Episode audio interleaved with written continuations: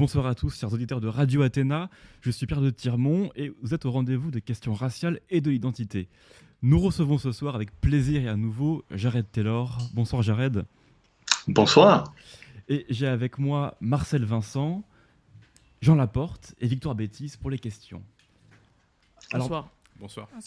Bonsoir. Marcel Vincent, vous ne le connaissez pas encore. Il est déjà passé une fois avec Gary Epi. Il peut se présenter s'il a envie de se présenter. Oui, alors ça sera très rapide. Un simple citoyen qui les a vus et qui ne les a que trop vus en Occident. Je veux parler de nos amis les Congoïdes.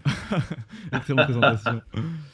Alors, euh, nous recevons Jared Taylor ce soir pour parler de l'actualité occidentale. Et précisément, on va commencer par ça, de la censure qui s'abat aux États-Unis, mais aussi en Europe, sur Twitter, sur Amazon.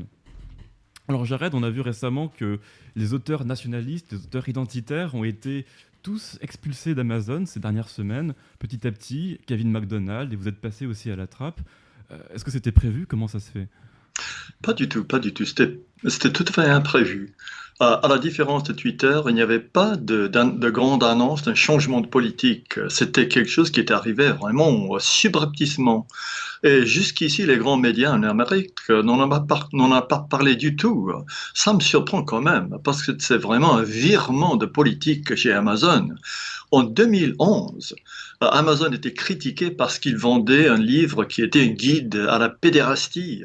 C'était euh, vraiment un guide pour les gens qui voudraient séduire les jeunes garçons. Et Amazon a pris la position, oui, c'est un livre vraiment horrible, horrible, mais euh, nous, la censure, ce n'est pas notre travail. et ils ont tenu bon. Mais tout d'un coup, vraiment, euh, tout récemment, sans, sans annonce du tout, ils ont commencé à rayer beaucoup de monde, y compris votre serviteur. Et est-ce que les grandes librairies américaines sur Internet continuent à vous vendre ou il n'y avait plus qu'Amazon qui vous, euh, qui vous vendait? Euh, justement, on n'avait même pas fait des tentatives. Il y a Barnes Noble.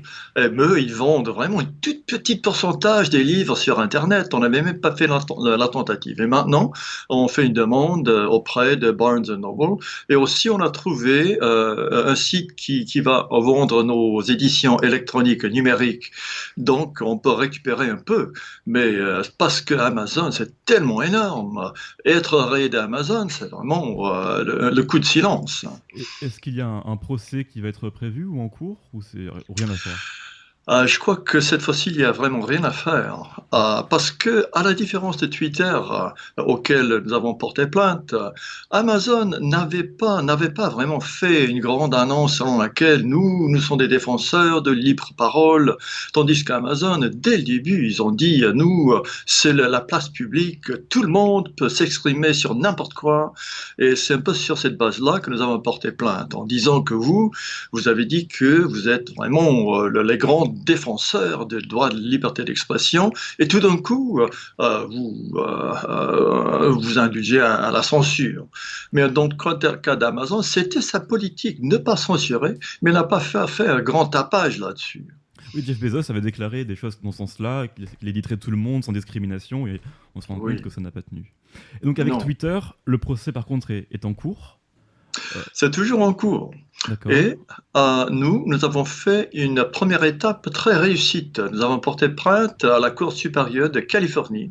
Et le juge d'instance nous a reconnus en tant qu'ayant vraiment des raisons valables pour porter plainte. Et le juge a dit, bon, très bien, allez-y, commencez à chercher les preuves, on va, on va, on va trouver tous les détails, on va se décider.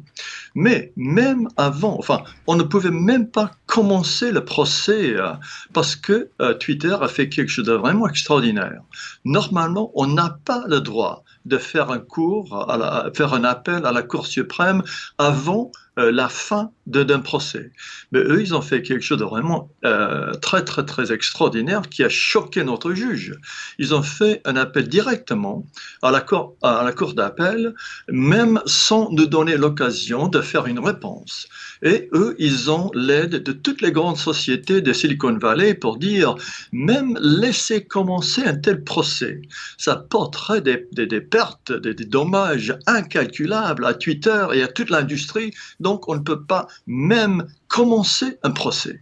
C'est quelque chose euh, presque sans précédent dans, l'État de Californie et des gens qui étaient très très expérimentés dans les, dans les processus de, de, procès euh, en Californie étaient, étonnés. Et c'est-à-dire que le cours, d'appel a dit au juge d'instruction euh, non, il faut, il faut vous arrêter maintenant. Et notre juge, il est, il est vraiment étonné et il se décide à quoi faire il est tout à fait possible qu'il peut résister au mandat de la Cour d'appel pour, euh, pour nous dire, ben, moi, j'avais toujours raison, allez-y avec votre, votre procès. Euh, ou bien il pourrait dire, non, euh, je, m'étais trompé, mais vous pouvez faire encore appel de votre part, c'est-à-dire Taylor et American Renaissance, à la Cour d'appel.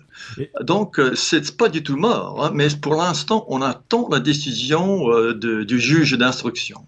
Est-ce que vous êtes seul ou c'est une, action de groupe avec plusieurs militants nationalistes qui se sont rassemblés pour ce procès? Non, nous sommes seuls. Euh, euh, tout de même, il y a un autre procès qui a été porté par une féministe canadienne et elle a été rayée de Twitter parce qu'elle avait dit tout simplement que quelqu'un de sexe masculin ne, peut pas être femme. Alors pour Twitter maintenant, ça, oh là là, ça c'est des propos haineux et euh, cette femme, elle a été, elle a été bannie de Twitter pour les mêmes raisons que nous à peu près et elle aussi, elle a porté plainte pour avec chez la même, le même, la même Cour supérieure de Californie et on verra les résultats. Mais jusqu'ici, on n'a pas un procès de groupe. Ça sera peut-être possible plus tard, mais pour l'instant, on ne fait pas ça. Mais euh, Oui. Mm. Euh, j'aimerais quand même souligner le fait que jusqu'ici, il y a eu une demi-douzaine de, procès contre les grandes sociétés de Silicon Valley pour la censure. Mm-hmm. Mais c'est la première fois que dès le début, euh, le, procès n'a pas été éliminé dès le début. Ah, Parce que normalement, euh, quand Twitter ou Facebook, si on, si on porte plainte contre, contre une société pareille, ils disent euh, au juge, mais non, il n'y a même pas, même pas de raison valable pour, pour porter plainte. On va, on va s'arrêter, on va arrêter ça tout de suite. Et jusqu'ici, les juges ont toujours été d'accord avec les sociétés. Avec nous, c'était la première fois que le juge a dit non, non, non, Taylor et sa société américaine en essence, ils ont des raisons valables pour porter plainte. De ce point de vue-là, c'était quand même une, bonne première étape. D'accord. Donc c'est à la fois inquiétant parce que les grands groupes prennent, prennent, prennent, de la puissance et à la fois les juges semblent sensibles à cette euh, montée en puissance des, euh, des GAFA. Donc, euh, Tout à fait. Tout à fait. Et le problème, c'est que il est difficile pour un juge de, première de première instance de prendre une décision qui serait une décision tellement retortissante dans, euh, dans, euh, dans la société américaine. Pour nous, nous, on veut qu'un un juge décide, et peut-être ça serait possible au niveau du, de, de, la Cour d'appel, un juge décide que les règles du premier amendement de la Constitution américaine, c'est-à-dire la liberté totale de parole, doit régner sur l'Internet et sur les, les social médias. Et ça, pour un juge de premier niveau, à prendre une telle décision, il faudrait vraiment du courage remarquable. Mais oui, mais et nous avions, nous avons au début plusieurs raisons pour porter plainte. Euh, parce que selon euh, la constitution de l'État de Californie, et nous avons porté plainte dans une cour californienne, pas dans une cour fédérale. Selon la constitution californienne, on peut avoir un espace privé mais qui est traité comme un espace public, point de vue euh, premier amendement. C'est-à-dire, euh, euh, si vous êtes une société, parce que jusqu'ici, toutes ces sociétés ont dit, ben non, des, sociétés, privées, on peut bannir des gens comme on veut. Mais il y a quand même une règle, selon la constitution californienne, si vous avez une place qui est effectivement publique, même si vous êtes détenteur, un point, détenteur privé, vous êtes quand même obligé de suivre les, les obligations du premier amendement et, et, et laisser passer toute toute liberté d'expression qui n'est pas carrément contre la loi. Et ça, ça c'est très très peu de choses. C'est intéressant parce que les, les, philosophes euh, comme Don Stuart Mill qui ont pensé cette question de la, liberté d'expression euh, ne faisaient pas de distinction entre le public et le privé et disaient bien que même le, même le groupe, la, société en, en, son entier doit respecter la, libre parole. Et euh, cette question privé-public est une distinction un peu, un peu artificielle que, que des libéraux un peu obtus, un peu autistes font, mais qui n'a pas lieu d'être. donc, donc ce juge-là va dans le bon sens, c'est intéressant. Oui, et jusqu'ici, les précédents dans l'État de Californie sont les précédents les plus encourageants de ce point de vue-là. Euh, parce que normalement, euh, les, gens, même les Américains, euh, comprennent mal comment fonctionne le premier amendement. Ça, ça limite le comportement seulement, en principe, des, agents étatiques. Et ça pourrait être même une ville, un État, le gouvernement fédéral des États-Unis normalement, ça ne s'applique pas sur euh, les personnes privées ou des sociétés mhm. privées. Mhm. Mais euh, on, avec, avec ces précédents dans l'État de Californie, la Constitution californienne, on peut faire vraiment des arguments très forts pour dire que Twitter, c'est bien sûr une société privée, mais c'est une société qui se comporte comme un espace public et doit être sous les règles. C'est ça. Alors il y a une censure un peu plus subtile qui s'applique aussi à vous par le biais de l'État de Tennessee qui veut vous faire mm. payer des frais de, sécurité, c'est ça, extrêmement élevés pour vos colloques avec American Renaissance. Euh, donc c'est une façon aussi de vous faire taire, mais de manière plus, plus subtile. Euh, enfin, je ne sais pas si c'est plus subtil, c'est peut-être encore plus grossier. Peut-être grossier, oui. oui, oui. Euh, non, euh, de toute façon, depuis quelque temps, nous tenons nos colloques dans, dans un parc étatique de, de, de l'État de Tennessee. Et la raison, c'est parce que, étant donné que c'est un endroit public, eux, ils ne peuvent pas nous, nous dire non, vous ne pouvez, pas tenir vos colloques ici jusqu'à l'année de 2008, euh, pardon, 2008, nous tenions nos colloques dans des hôtels privés. Et ça a très bien marché. Mais euh, au bout d'un certain temps, un hôtel privé ne peut pas vraiment résister aux manifestations, aux menaces de mort, etc., etc.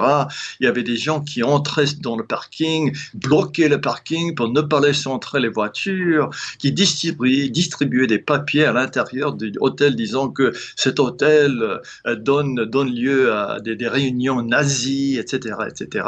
Tandis qu'en tant que groupe, tout le monde était content de nous recevoir. Nous sommes bien, euh, nous sommes sages, nous payons nos, nos tarifs, etc. Mais parce que les manifestations, c'est insupportable pour une société privée, ils ont dit non merci, vous êtes un groupe admirable, mais on ne peut pas. Donc, euh, on, s'est réfugié dans un parc de l'État de Tennessee. Et pendant sept ans, il n'y avait aucun problème point de vue frais. Bien sûr, il y avait des manifestations. Et de plus en plus, les manifestants sont euh, potentiellement violents, ils arrivent en grand nombre, et l'État de Tennessee, euh, ils se disent, ben, nous, on ne peut pas avoir des bagarres, des, meurtres. Et ils ont, ils ont dépensé quand même beaucoup d'argent pour nous protéger. Et les, parcs, les parcs de l'État de Tennessee ont un mandat de ne pas perdre de l'argent. Ils ne, peuvent pas, ils ne peuvent pas avoir une, euh, une quoi, une, perte à la fin de l'année. et ils ont dit, ben, qu'est-ce qu'on va faire? Parce que chaque fois, quand on a un colloque américain Renaissance, ça nous coûte peut-être 100 000 dollars. La dernière fois, ils avaient des hélicoptères qui volaient au-dessus, il y avait des, des francs-tireurs sur, sur le toit de, euh, de, de, l'endroit du colloque. C'était vraiment, ils ont volé jusqu'au bout. Hein. Mais ils ont pas. Et c'était nécessaire parce qu'il y avait des menaces assez horrible de la part des, des antifas, des manifestants. Ils ont dit euh, euh, si, euh, si l'État de Tennessee est d'accord d'avoir des nazis se réunissent dans notre parc, on, va, on va vraiment prendre vengeance contre l'État. Alors, c'est quand même des, des, des, propos assez terrifiants. Vous avez déjà eu des, antifas qui ont arrêté des manifestations, enfin des colloques, vous avez déjà eu des violences physiques réelles au sein de, de manifestations une fois, une fois seulement, euh, il y a deux ans, euh, c'était à la différence de toutes les autres, tous les autres colloques qui ont lieu à l'État de Tennessee, euh, les manifestants n'ont pas été limités dans un certain endroit. Ils avaient le droit de rôder partout dans, dans l'endroit où on tenait le colloque et il y avait une confrontation entre trois ou quatre manifestants et un type de chez nous, il, y avait, il y avait une petite bagarre. Et c'était lamentable, c'était contre mes ordres stricts. J'avais dit à tout le monde, ah, eux, ils peuvent gueuler, ils peuvent vous menacer, vous tourner le dos. Mmh. Mais il y avait un type euh, qui ont, il, a, il, a été, il a été insulté tellement de fois, euh, il, s'est confronté euh, à, ces gens-là, il y avait une bagarre. Et ils ont été tous les deux arrêtés, ils ont, ils ont eu des, des amendes, etc. Mais ça, c'est la seule fois. Et c'est parce qu'il y avait peut-être une centaine de manifestants qui étaient entrés vraiment rôder partout dans, dans les couloirs et le, le, parc s'est rendu compte, non, ça, ça, ça va pas. Et donc, euh, euh, l'année dernière, les manifestants étaient comme toujours, euh, vraiment obligés de rester dans un certain coin. Et ça, ça va, ça va très bien. Et franchement, quand ils font ça, c'est quelque chose d'assez intéressant hein, pour les gens qui viennent au colloque. On regarde cette espèce d'humains bizarres avec leurs pancartes qui font rigoler. C'est quand même très intéressant de regarder ces, ces, drôles de types. Mais euh, non, nous, ce qu'on veut, c'est de tenir un colloque paisiblement.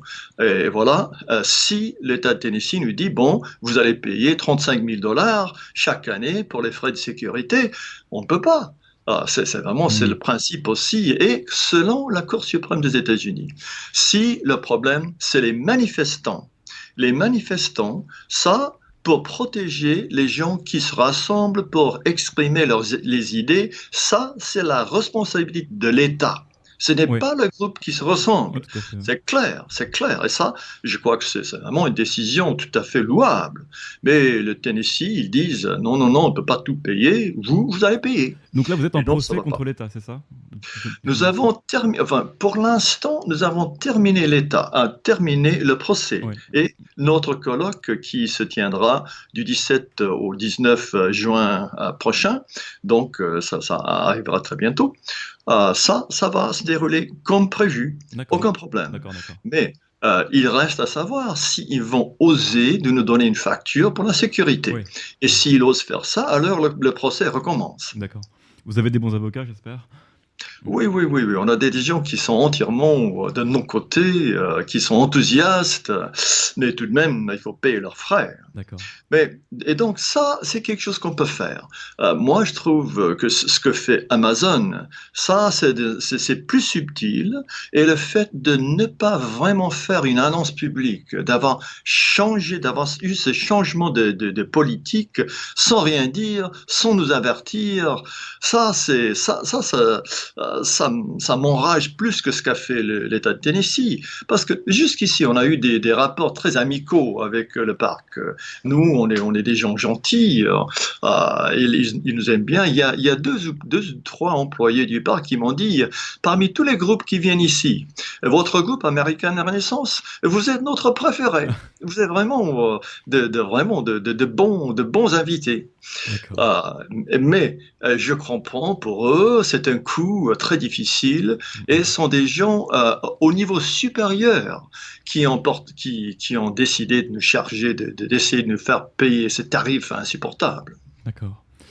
Alors pour euh, revenir à la politique fédérale cette fois-ci, euh, on va parler du mur de Trump. Alors, il, se, mm-hmm. il, se, fait attendre. On voit que les militants sur Internet commencent à, à faire des mèmes anti-Trump, presque. Ils sont, ils, sont tellement, ils sont tellement impatients de ce mur. Euh, je crois qu'il y a une, petite partie qui a été faite en fait sur la, sur, la, sur la partie ouest de, de, la frontière et en fait euh, Trump est passé d'une idée de faire un mur en béton à un mur en métal.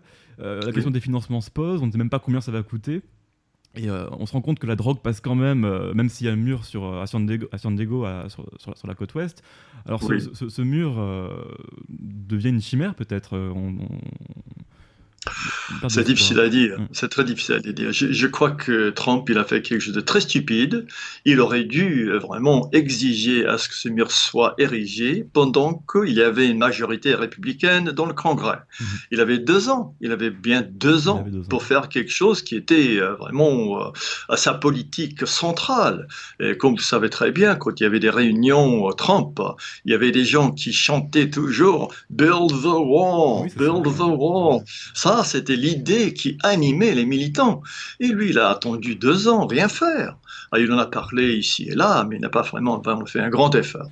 Et une fois que le Congrès lui a dit non, sèchement très non, une fois que le Congrès est devenu majoritairement démocrate, qu'est-ce qu'il fait? Il dit que c'est un cas d'urgence, il fait quelque chose d'un peu extraordinaire, il y a une crise à la frontière, et maintenant il va prendre l'argent euh, à lui, à son propre gré pour, pour construire le mur.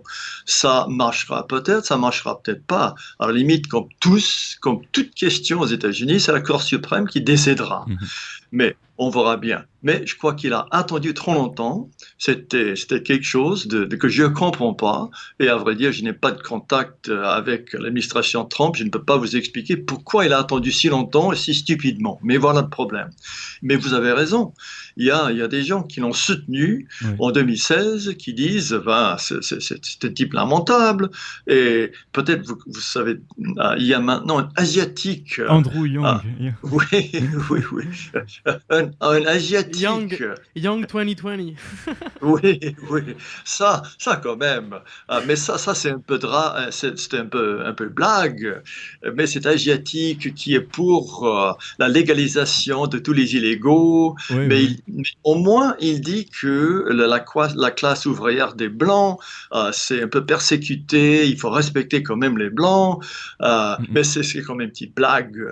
le, le, Young,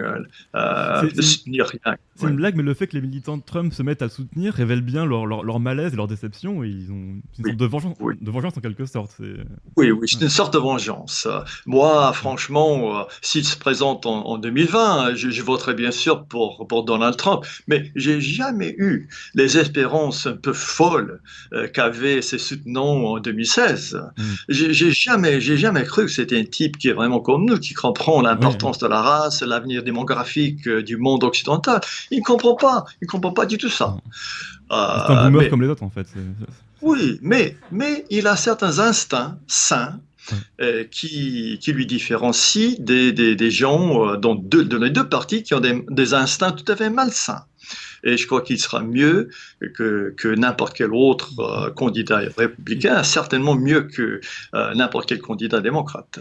Et le problème de l'immigration, c'est aussi que le fait que les, les hispaniques euh, ont un visa, donc ils immigrent légalement, une fois que leur visa est terminé, ils vont rester. Et c'est ça aussi peut-être le vrai problème, le, le, problème majeur de l'immigration, c'est que l'immigration illégale, elle, ne se fait pas en traversant le mur, mais elle se fait en, venant légalement et puis en restant illégalement. Et ça, est-ce que Trump avait des, solutions pour ça? En principe, oui. Ah, et aussi, ah, il y, a, il y a autre c'était l'idée de, de, vraiment avoir un, force, une force à l'intérieur du pays pour chercher les gens qui n'ont pas le droit d'y rester et pour les expulser. Pendant la campagne 2016, c'était un des points centraux de sa campagne. On va chercher tous les illégaux, tous les mmh. clandestins et on va les expulser. Ben, lui a abandonné ça, c'est ça cette idée euh, très très vite. Mais aussi quelque chose qu'il il aurait dû faire comme vous savez très bien, nous, on a toujours le juste euh, solide.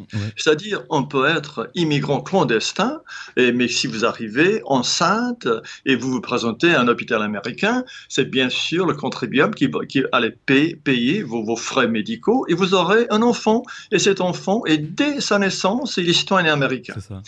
Oui, c'est ça. Et, expulser la mère, même si elle est clandestine, d'un citoyen américain, ça c'est une question délicate, vous voyez. Mhm.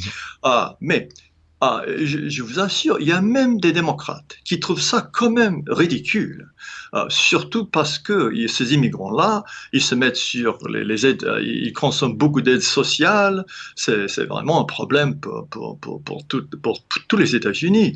Et il aurait pu, s'il avait poussé cette idée quand il avait une majorité euh, démocrate, je crois qu'il aurait pu récolter pas mal de votes, même démocrates pour, euh, pour changer cette politique. Mais il n'a pas fait ça non plus. Hein. Je crois que Bernie Sanders avait une déclaration dans ce sens-là où il disait que l'immigration coûtait cher au système social et que c'était un argument donc, de gauche, mais euh, euh, assez critique contre l'immigration. Alors je ne sais pas s'il si s'est beaucoup étendu là-dessus, mais... Récemment, il n'en parle pas. Mais au début, il a dit que l'arrivée de tous ces immigrants mm. qui n'ont pas de niveau scolaire très élevé, ils poussent à la basse, à, enfin, à, la baisse les salaires des gens euh, qui n'ont pas beaucoup de formation. il a raison. c'est quelque chose c'est une l'offre et la demande. Ça, ça se comprend très facilement. Mais il était, il était suffisamment honnête de le dire. Mhm. Maintenant, c'est chez les démocrates. Le plus important, c'est de faire venir les plus, le plus grand nombre de non blancs possible. Maintenant, à la baisse des salaires, on s'en fiche. Joué alors, euh, pour, euh, pour parler des démocrates, justement, euh, l'affaire Justice Smollett. Alors, c'est assez extraordinaire. Donc, cet acteur américain qui a, qui a joué dans Alien, je crois, dans la série Empire, a, mis, a, comment dire, a, mis en place une fausse agression raciste par, par, deux personnes qui travaillaient avec lui, qui l'auraient agressé. Et il s'est fait attraper assez rapidement. Les, les, policiers ont vite compris que c'était une fausse agression. Et il a fait ça pour faire parler de lui, parce qu'il estimait que son salaire n'était pas assez élevé. Alors je me demandais, est-ce que ce genre de, fausse agression simulée, euh, est-ce que ça, est-ce que ça a déjà existé aux États-Unis? Est-ce qu'il y a des, antécédents euh, euh, similaires oh, oui. Ah, oui, oui, oui, oui, oui. Même en 1994, il y avait un chercheur qui s'appelle Laird Wilcox, qui avait écrit un livre dessus. Ça, il y a plus de 20 ans que ça. En plus, maintenant, il vient de sortir un livre écrit par, par un noir d'ailleurs, qui s'appelle uh, Race Crime Hoax. Et il a, il a énuméré plus de 600 de ce genre d'agression fausse. 600, et 600, oui. Ah, et il y, a, y a, y, a, sans doute plus que ça, parce que la majorité de ces événements, c'est du graffiti, ou, uh, des choses qui ne sont jamais uh, définitivement uh, accordées à, à quelqu'un de précis. S'il si y a un graffiti qui arrive sur le mur d'une salle de bain dans une université, alors c'est vraiment, on fait un grand bruit, on part de, du racisme blanc, mais on ne sait pas qui l'a fait. Et d'après les nombres de cas qui, euh, qui ont été définitivement et nettement faux, on peut très bien imaginer qu'il y a beaucoup de cas, il y a, c'est un homme blanc qui l'a fait pour euh, faire surgir cette énorme sympathie auprès des blancs pour euh, ces pauvres victimes du racisme blanc c'est bah, parce que c'est comme c'est sans doute le cas en France, euh, la demande pour le racisme blanc dépasse de loin l'offre. oui, exactement ça. Oui. et donc il faut fabriquer ces incidents qui prouvent que l'homme blanc c'est un opprimeur. Ah, mais le problème aux États-Unis, c'est que euh, pour des raisons qu'on parler plus, tard, pour, des raisons génétiques, biologiques, on ne peut pas s'attendre à ce que les Noirs réussissent euh, au même niveau que les Blancs ou que les Asiatiques. Et on dit euh, forcément l'explication, c'est le fait que tous les Blancs oppriment les Noirs. Mais on peut pas, on, on, trouve pas d'évidence, on peut pas, on ne trouve pas de faits qui justifient hmm. cette idée. Et donc, et pour cette raison-là, on est obligé de, de les manufacturer. C'est ça. Et ça arrive souvent pour les juifs aussi, on voit des rabbins qui vont faire des, des, croix, des croix, gammées sur leur, sur leur synagogue, qui en fait, voilà. Donc c'est une question de, sentiment de persécution aussi. Mais, euh. mais ce qui est vraiment curieux, ah, jusqu'ici, la plupart du temps, quand c'est révélé que c'était vraiment une accusation fausse. La réaction normale, c'est Oh, peut-être dans ce cas-là, ça a été faux, mais c'est quelque chose qui arrive si souvent, après tout. Donc, euh, toute la, la, commotion, toutes les émotions de sympathie, etc., sont justifiées parce que ça arrive tout le temps, tout le temps, mm. tout le temps. Et cette fois-ci, comme exception tout à fait anormale, ça a été faux. Euh, et, la personne qui a fait cette accusation fausse, il n'est pas puni. Ce qui est très intéressant avec Jussie Smollett, c'est devenu une histoire très grande. Il, a, il a reçu les sympathies des, des, gros bonnets du Parti démocrate qui se présentent pour les élections. Il y a des vedettes de, Hollywood euh, qui, qui, ont parlé de lui. Euh, c'était quelque chose de tellement énorme que maintenant que c'est connu que c'est quelque chose de fou, il a été, il a été inculpé. Mm. Il est possible qu'il va passer même en tôle. Ça sera la première fois qu'un accusateur de ce genre-là vraiment aille en prison. J'ai vu qu'il risque 48 ans de prison. C'est possible, même. Oui, oui, oui. Euh, sans doute, il ne passera pas autant de temps que ça. Mais théoriquement, c'est la limite possible pour lui. D'accord. Mm. Alors... Mais, mais il, faut, il, faut, il faut ajouter quelque chose. Ce type noir qui a écrit ce livre sur ces accusations fausses, pour lui, il comprend très bien que ce genre d'accusation et la réaction du média, ça provoque la conscience raciale chez les Blancs. Mhm. Et c'est ça qui lui fait peur. Il se dit, alors, il faut quand même apaiser les Blancs. Ils vont finir par, par en avoir ras-le-bol et on ne peut pas, on ne peut pas prévenir ce que, ce que feront les, les Blancs une fois qu'ils deviennent vraiment euh, enragés. Ah, et c'est ça, c'est ça son idée. Il ne veut pas vraiment libérer les blancs, il veut plutôt apaiser les blancs en tirant attention à ce genre d'accusations fausses. J'avais vu euh, des sociologues américains avaient assez peur des réactions des blancs sur cette question-là, et donc se demandaient comment faire, comment faire avaler la pilule, et donc ils se disaient qu'ils pourraient assimiler aux blancs les métis ou les hispaniques pour retarder le moment où les blancs seront minoritaires aux États-Unis. Donc en fait, il y a une vraie crainte de la part des démocrates de, de la réaction blanche, en fait. Il commence, chez, chez les démocrates, on a une certaine schizophrénie. Ils comprennent très bien qu'ils attirent les votes des non-blancs, qui deviennent de plus en plus nombreux, en disant que euh, l'homme, l'homme blanc, c'est vraiment ce sale oppresseur historique qui fait toujours ses méchancetés. Là, on peut très bien attirer beaucoup de votes. En même temps, ils se rendent compte qu'il y a des ouvriers blancs et même certains intellectuels blancs qui se disent, qui se disent mais euh, euh, jusqu'où est-ce que ça va continuer? On peut pas, on peut pas tolérer ce genre de dévolution. Euh, mais je crois que pour l'instant, ils ont vraiment pris l'essor pour, euh, pour euh, critiquer les Blancs, pour diaboliser les Blancs. Pour les démocrates, pour les gens de gauche, il serait extrêmement difficile de freiner ces mouvements et de se dire, mais, mais attendez, on est tous des Américains, et même les Blancs, ils ont fait quelque chose de bien pour les pays, il faut pas quand même trop provoquer les Blancs. Ça, ça serait pour eux extrêmement difficile. Mais c'est ça l'effort très intéressant de ce noir qui vient d'écrire ce livre. D'accord.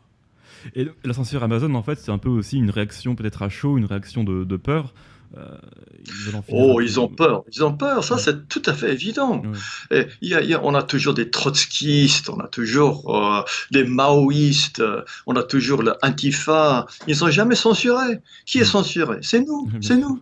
Parce que nous, on a des gens qui nous lisent et qui se disent Ah ben, enfin, j'ai compris.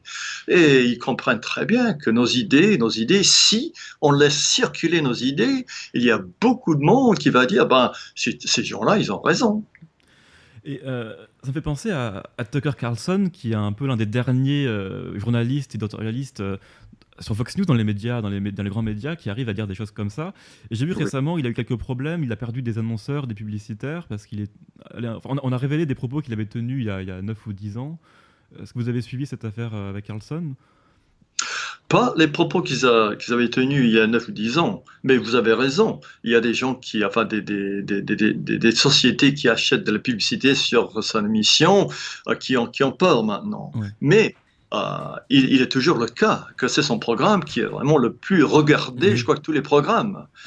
Euh, ça, mais apparemment, enfin, là aussi, j'ai pas de contact euh, intérieur avec avec Carson ou Fox News, mais il y a des gens qui ont peur que lui aussi sera sera limogé à cause de ses propos, mais il a vraiment un auditoire très enthousiasmé. Mais qu'est-ce qu'il avait dit il y a 9-10 ans Alors des propos misogynes, des propos anti-musulmans, euh, ah. et puis je ne sais plus exactement, mais des, choses, comme ça qui sont, euh, qui sont ressorties. Ben, si on cherche suffisamment, on risque de trouver des propos pareils chez pratiquement n'importe quelle personne qui n'est pas vraiment entièrement stupide. Tout à fait. Est-ce que vous êtes déjà passé sur Fox News, sur Fox News d'ailleurs euh, il y a longtemps, oui. Ah, oui, oui, oui. Mais maintenant, je crois qu'ils auraient peur de moi. J'ai vraiment un profil un peu trop élevé pour eux. Peur, de, je comprends. peur des réactions? Ah, peur, peur, de la réaction. Peur de la réaction. Je sais, par exemple, que Tucker Carlson, ah, il a acheté plusieurs de mes livres. Hein. Il les possède dans, euh, dans son bureau. il y a des gens qui m'ont dit qu'ils a même lu. Mais quand même, je moi, je n'insisterai pas à ce que je passe à la télé avec Tucker Carlson. Ça serait un problème pour lui. Il a déjà suffisamment de problèmes. Et lui, il peut tenir, il peut dire des choses plus aisément s'il n'a pas, s'il ne côtoie pas des gens comme moi. D'accord, ça se comprend. Hmm. Alors vous avez euh, comparé la situation euh, aux États-Unis avec la situation en Europe de l'Est, parce que vous êtes allé en Estonie et en Lituanie. Donc c'était à l'occasion de l'anniversaire de, l'indépendance de ces pays-là, donc il y a eu des marches au flambeau. Qu'est-ce que vous en avez tiré de ces, euh, de, ces, de cet événement et de ces pays-là ah, ces, ces, retraites au flambeau, c'est quelque chose de très émouvant. C'est la première fois que j'ai assisté à quelque chose de pareil. Et apparemment en Pologne, pour euh, l'anniversaire de l'indépendance de la Pologne, il y a, il y a, des démarches de, de 100 000 personnes au flambeau. Ça doit être super, super, enfin extraordinaire. Mais même comme euh, en, en Lituanie, c'était seulement la deuxième fois qu'ils ont fait ça. Ils ont fêté la première fois avec 800 personnes. Cette fois-ci, c'était 1400 personnes. Et même avec 1400 personnes, hein, dans les petites ruelles de la vieille ville euh, de Vilnius, c'est très, très impressionnant. Et vous êtes aussi avec des gens qui disent les tu vas, les tu vas, ça veut dire Lituanie. Les gens vraiment qui aiment leur pays, qui aiment les uns les autres. C'est très émouvant. Et moi, j'avais mémorisé une phrase en lituanien, voya Letuva. Ça veut dire euh, vive la Lituanie. Ils, étaient très très très heureux d'entendre de, de, la, de, la bouche d'un Américain des, des, propos pareils. Mais de, fait, ils sont encore blancs. Mais est-ce qu'ils ont une conscience raciale ou simplement parce qu'ils sont blancs, on a l'impression qu'ils l'ont, mais est-ce que c'est est -ce c'est le cas vraiment? C'est une question très difficile. Euh, les gens qui m'ont invité, et ça n'a pas été uniquement cette marche flambeau, il y avait un colloque identitaire, et euh, à la, au grand crédit de ces gens-là, eux, ils habitent dans un pays qui est toujours 99% blanc, euh, mais ils comprennent même avant le commencement de l'immigration que c'est quelque chose à à arrêter. Mhm. C'est quelque chose d'insupportable et impermissible. C'est comme l'Hongrie de ce point de vue-là. Mais eux, ils, comprennent parfaitement.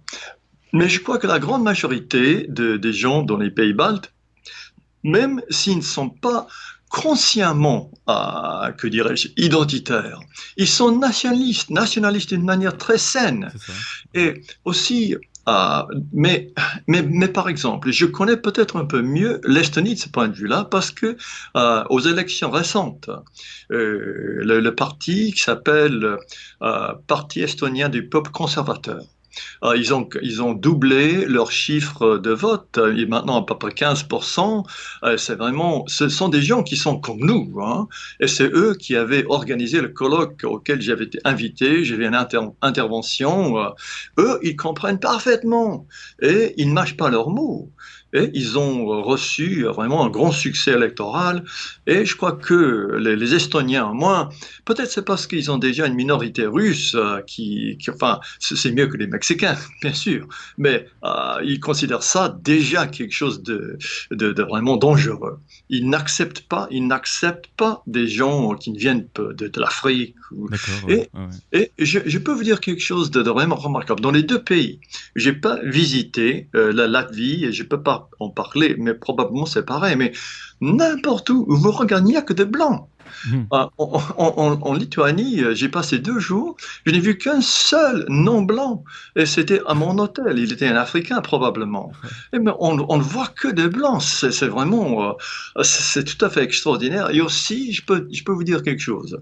Pour la fête de l'indépendance, ouais. Pour euh, nous qui portaient des flambeaux, on était à 1400. Mais des gens qui étaient là dans un énorme square, le square pour fêter l'indépendance, il a dû y avoir, je ne sais pas, 10 000, 20 000, c'était une foule immense. Mais des gendarmes, des agents de police, on n'en voyait pas. Mmh, en France, il faudrait probablement ériger toutes sortes de barrières pour empêcher les fanatiques de foncer en voiture. Euh, aux États-Unis, il faudrait vraiment une petite armée d'agents de, de, police pour, euh, pour euh, empêcher les Noirs de s'entretuer au coup de pistolet. Mais là, on peut avoir 30 000, 30 000 personnes dans les rues.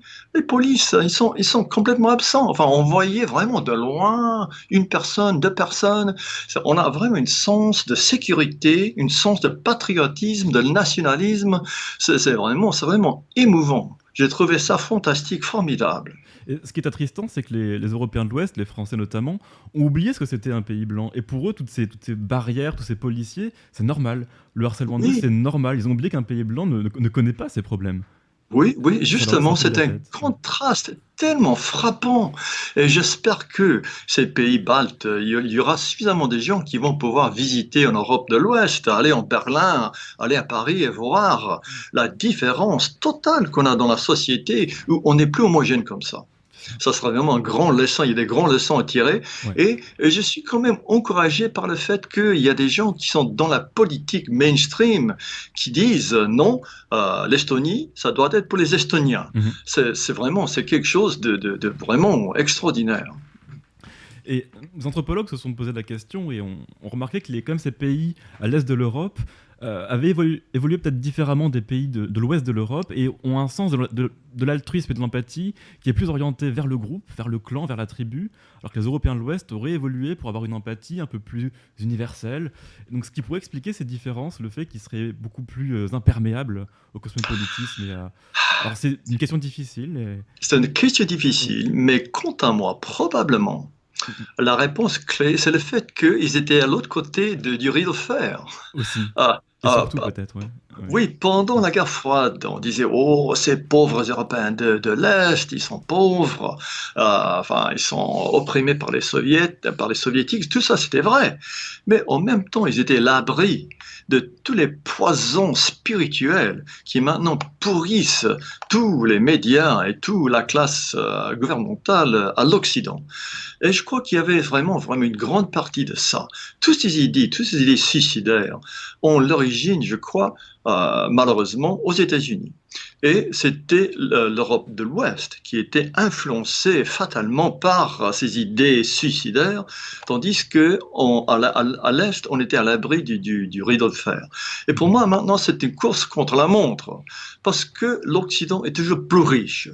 Et quand j'étais dans une chambre d'hôtel à, Lituanie et aussi à Vilnius, aussi à Tallinn, je regarde le BBC, le BBC, on a, voilà notre correspondant LBJ, LBJQ. LGBTQ. Euh. oui, voilà, voilà.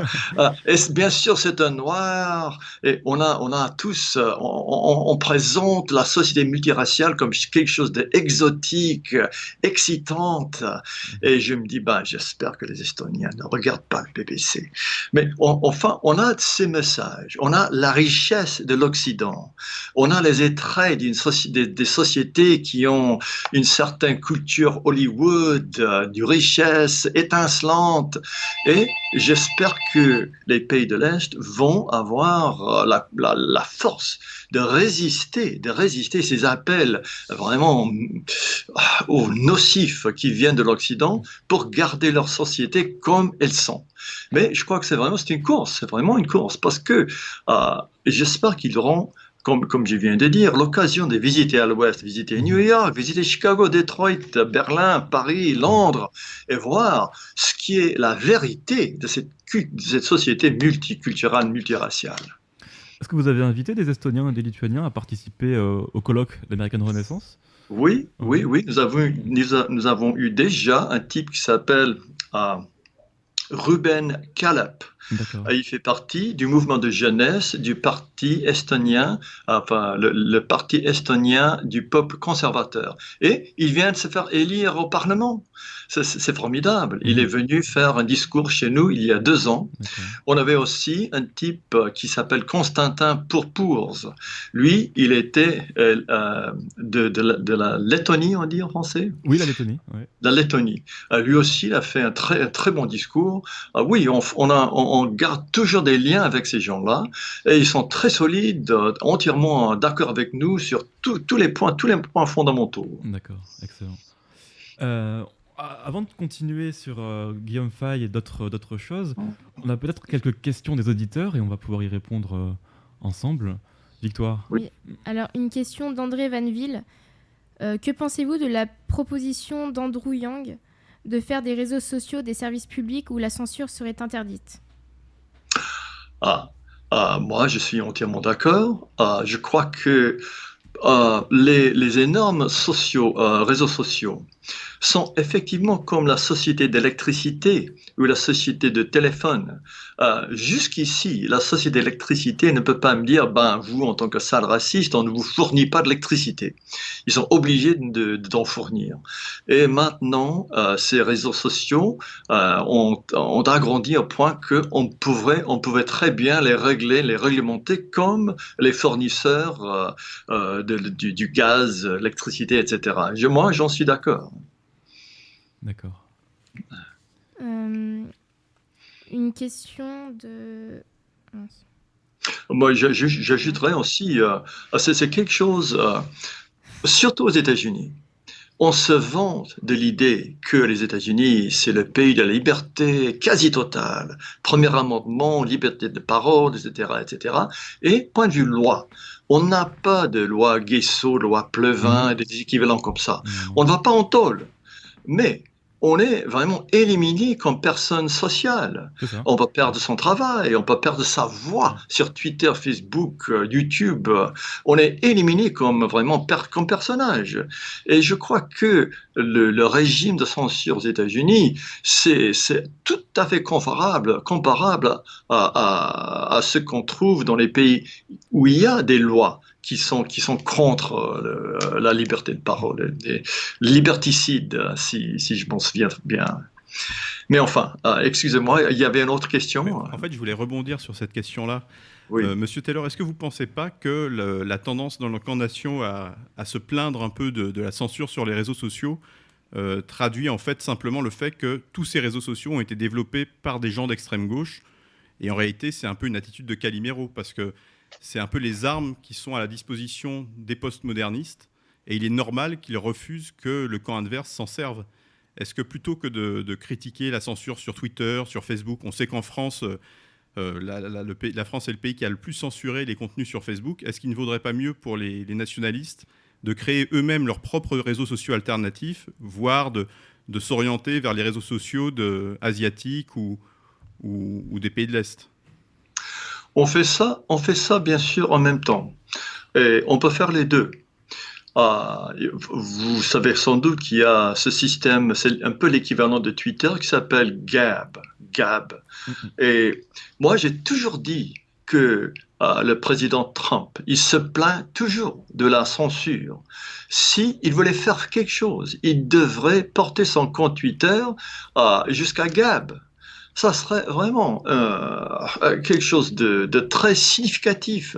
Si est vraiment contre l'idée que Twitter euh, est en train de, bannir les comptes des gens qui soutiennent euh, le président Trump, s'il a abandonné Twitter, s'il a commencé à faire ses tweets sur Gab, tous les journalistes, tous les gens qui sont obligés professionnellement de suivre euh, le président Trump, ils, se transféraient à, Gab aussi. Mhm. Ça, serait, ça serait vraiment chose de, quelque chose de, très efficace. Ah, mais il est malheureusement très difficile d'ériger un concurrent véritable pour les grandes sociétés. Il est maintenant trop tard de faire un vrai concurrent de Facebook ou, vraiment de Twitter. Comparé à Twitter, Gab, c'est infime. Ah, c'est vraiment un nombre tout, à fait restreint des gens qui, l'utilisent. Et nous sommes coincés du fait que euh, la, la culture générale aux États-Unis, partout dans l'Occident, c'est contre nos idées. Et euh, c'est curieux qu'au début, Twitter, Facebook, etc., ils sont présentés au public américain en tant que laissant tout le monde s'exprimer librement. Mais une fois qu'ils étaient critiqués par les gens de gauche, parce que foncièrement, alors vraiment dans leurs entrailles eux-mêmes, ils sont de gauche. Ils ont décidé, ah ben voilà, nous avons le pouvoir de changer le discours public, on va le changer. Il y avait même à l'intérieur de Google, il y avait un, rapport. C'était un papier qui a été écrit pour consommation interne. il y avait une fuite et c'était révélé sur Breitbart. Il s'appelait The Good Censor le censure euh, bon, je suppose, le bon censure. Et c'était indiqué très clairement. Ils ont dit, nous avons expérimenté, nous avons eu des événements euh, très, très peu souhaitables. Par exemple, le Brexit, l'élection de Trump. Et maintenant, on sait très bien que nous dominons la diffusion des renseignements. Et si on peut vraiment régler la diffusion de renseignements, on peut éviter ces genres d'événements euh, non souhaitables. Effectivement, ils ont avoué qu'ils veulent dominer le monde. Ils comprennent très bien quels sont leurs pouvoirs et ils sont prêts à les exercer pour les buts explicitement politiques. Alors, comment contrecarrer ça? Il est très bien de dire, bon, nous aussi, on a besoin de nos réseaux de diffusion et nous sommes en train de les construire, mais il faut absolument en même temps combattre à ce que ces grands réseaux qui nous excluent soient obligés de nous inclure. Mais on ne peut pas obliger son ennemi à, à vous accueillir chez lui. Donc, euh, Très difficile. Voilà, donc. Euh, c'est difficile. Voilà, voilà pourquoi on porte plainte. Voilà pourquoi il est possible que le Congrès change la réglementation de ces sociétés, parce qu'ils sont devenus des, monopoles quasiment. Oui, mais ils les changeront sans doute pas, parce que d'une certaine manière, c'est penser que le, le pouvoir des GAFAM est séparable du pouvoir des juges. Or, aux États-Unis, les juges sont, sont souvent de la même tendance, de la même couleur politique que, que les présidents euh, des GAFAM. Donc j'avais une autre question en fait à vous poser, c'est aujourd'hui on voit qu'avec le développement du big data et de l'intelligence artificielle, il y a une lutte à mort entre les GAFAM, qui, représentent un peu les, les réseaux sociaux euh, occidentaux, et les BATX. Donc c'est l'équivalent des GAFAM, Baidu, Alibaba, Tencent et Xiaomi. Mmh. Est-ce que vous pensez qu'il y a un peu une nouvelle guerre froide qui se dessine avec, euh, d'une certaine manière, deux Internets, un Internet occidental et un Internet eurasiatique? Et est-ce que vous ne pensez pas que les nationalistes à défaut de pouvoir constituer des réseaux sociaux, puisque comme vous l'avez indiqué, ça sera très difficile, il y a eu trop de retard de, prix, devraient euh, se positionner euh, dans un camp ou dans l'autre. Et a priori, pour la liberté, plutôt dans le camp des Eurasiatiques, donc des, donc des Batix. Tout d'abord, je, suis persuadé, je ne suis pas persuadé que Baidu va très heureux de nous recevoir avec nos idées. Euh, nous, on est nationalistes, les Chinois sont des nationalistes aussi. Mais est-ce que eux, ils comprennent jusqu'à quel point nos intérêts sont en commun ou est-ce qu'ils vont réagir tout simplement à l'idée, ah, voilà, des blancs qui cherchent quelque chose qui est différent de ce que nous cherchons? Difficile à dire. Je ne sais pas. Et aussi, le problème, c'est que notre public, c'est pas euh, en Asie, ce n'est pas, euh, ce n'est pas en Chine, ce n'est pas au Japon, notre public. Les gens qu'il nous faut absolument persuader, c'est euh, les Européens, les Occidentaux. Et si on peut, on peut avoir, euh, peut voir, peut-être on peut dire ce qu'on peut, ce qu'on veut sur Baidu, mais s'il n'y a pas d'Européens, d'Américains qui, qui entendent, ça sert à rien, il me semble. Il n'y a peut-être pas de communauté, mais on peut les construire. comme vous l'avez dit, il suffirait que Trump se mette sur ses réseaux sociaux, que des leaders d'opinion patriotiques se mettent sur ces réseaux sociaux pour que ça crée un effet d'entraînement. Donc moi, je pense qu'être trop légaliste, on est un peu dans une position défensive et je ne suis pas sûr que ce soit la position gagnante. On est sans doute dans une position défensive, mais on peut lutter sur tous les fronts. Et euh, il faut, comme vous dites, euh, fabriquer, construire nos réseaux sociaux nous-mêmes, mais en même temps, si on peut gagner dans les cours ou gagner au Congrès, euh, ça aussi, c'est toujours une possibilité qu'on ne devrait pas lâcher. Est-ce que Victoire, vous avez d'autres questions? Oui, une question de d Comment comprenez-vous le, fait que Trump souffle le chaud et le froid envers Israël? A-t-il une vision derrière sa politique de, de gribouille? Euh, Trump, je crois qu'il n'a pas vraiment une vision. Euh, c'est un type, euh, apparemment, les gens qu'il connaissent disent qu'il est d'accord avec la dernière personne avec qui il a parlé. Il n'a pas vraiment de règles, il n'a pas une, comment dirais-je, une structure intellectuelle, il me semble. Oui, pas, même pas une doctrine. Il n'a pas de consistance. C'est pas quelqu'un qui lit des livres, par exemple. Apparemment, euh, tout ce qu'il tout ce qu'il sait, il sait à travers euh, la télévision. regarde la télévision toute la journée. C'est tout ce qu'il sait. Alors, c'est pas pas un type sérieux. C'est pas mentalement quelqu'un de solide. Mm. Et sa politique à l'égard de l'Israël, je crois que c'est pareil à sa politique à l'égard de vraiment tout. Euh, ça change tout le temps. Il n'est pas. C'est un type qui a beaucoup beaucoup de défauts.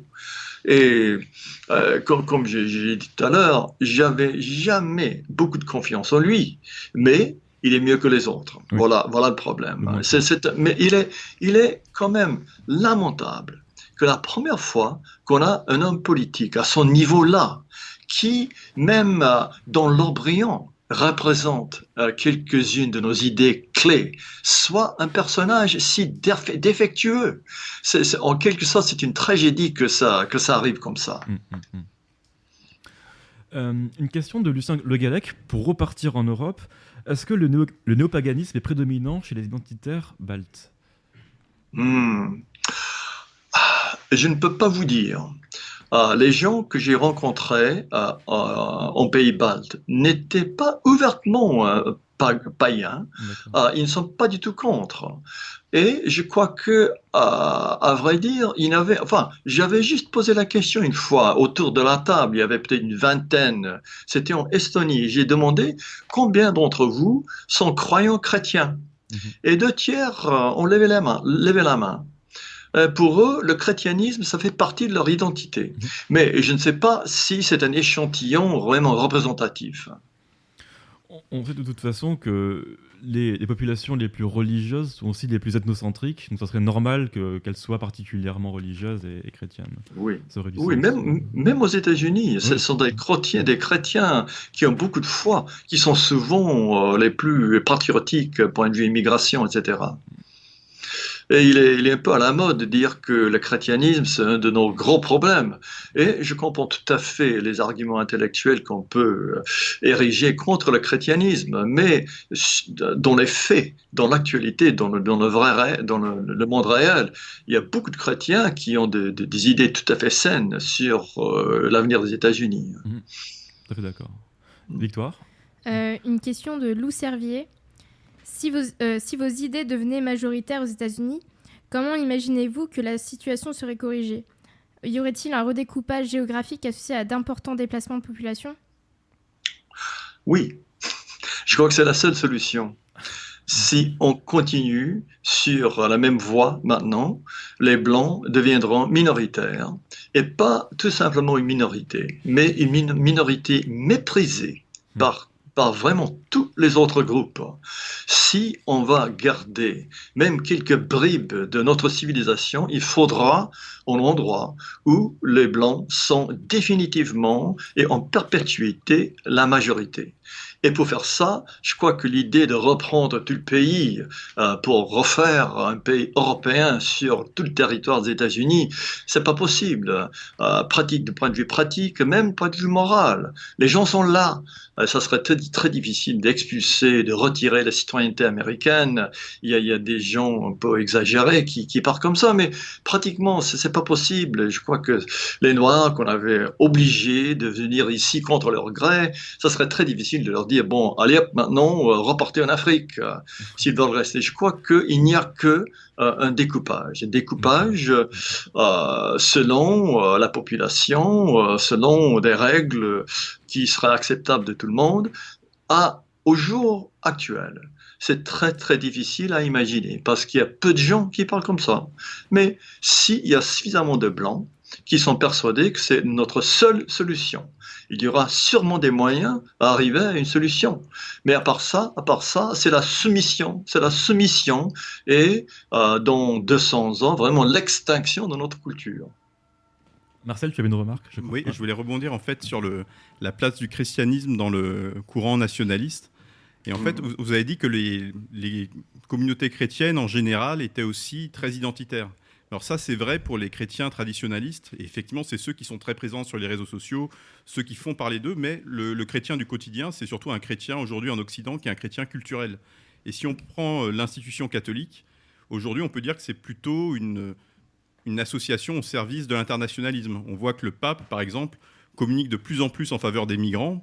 Et pour une raison simple, c'est qu'il est parti du constat et qu'il faut absolument, à mon avis, pour le camp national, accepter de faire, c'est Dieu est mort, en Occident en tout cas, et les seules euh, populations où on peut encore recruter des chrétiens, que ça plaise ou non, ce sont les populations du tiers-monde, et euh, en premier lieu africaines. Et je pense que c'est ce constat tout simplement que le, que le pape a fait, et qu'aujourd'hui, malheureusement, il ne faut pas voir dans l'Église catholique ou dans la chrétienté au sens large, pas simplement au sens restreint des traditionnalistes, un allié. Bien au contraire. Qu'est-ce que vous en pensez? Moi, je crois qu'ils sont. Enfin, des individus sont des alliés, mais les institutions, pas du tout. Pas du tout. Les églises américaines, sauf certaines églises indépendantes, très conservatrices, les institutions chrétiennes aux États-Unis sont euh, objectivement nos ennemis purs. Et ils agissent d'une manière totalement comme les universités, par exemple.